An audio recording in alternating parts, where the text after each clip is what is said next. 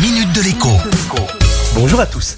J'ai donc acheté un barbecue à gaz Weber. Pas n'importe quel barbecue, mais le grand modèle, le Spirit Classique. C'est un peu la Rolls de la marque. Un barbecue que j'avais vu pas plus tard qu'hier dans un magasin de jardinage. Son prix, 800 euros, m'avait un peu refroidi.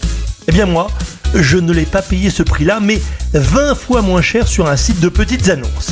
La vendeuse, que j'ai vue pas plus tard qu'hier, donc, était toute gênée. Vous verrez, il est un peu sale, il droit le nettoyer. En réalité, il était comme neuf et avait très peu servi.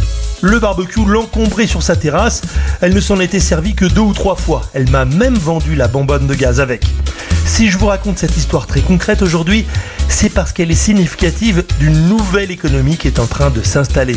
Certains l'appellent économie circulaire. C'est vrai pour les objets dont la durée de vie se compte en décennies. C'est moins vrai d'une paire de chaussures d'occasion ou d'un pantalon.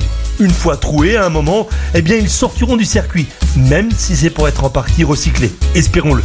Il n'empêche, puisque tout augmente, changer ses habitudes de consommation va devenir vital.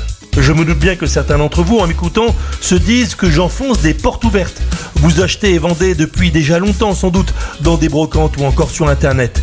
Mais si je vous en parle tout de même encore aujourd'hui, c'est parce qu'il est possible, probable, que vous n'ayez pas toujours ce réflexe pour tous vos achats. A l'inverse, il est fort probable aussi que vous ayez comme moi une cave et un grenier remplis d'affaires qui serviront sûrement un jour ou que l'on ne veut tout simplement pas jeter. Eh bien, revendez-les. Il y a sûrement quelqu'un qui a besoin d'un siège enfant pour vélo ou bien d'un meuble télé que vous avez remisé à la cave.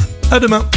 La minute de l'écho avec Jean-Baptiste Giraud sur radioscoop.com et application mobile Radioscoop.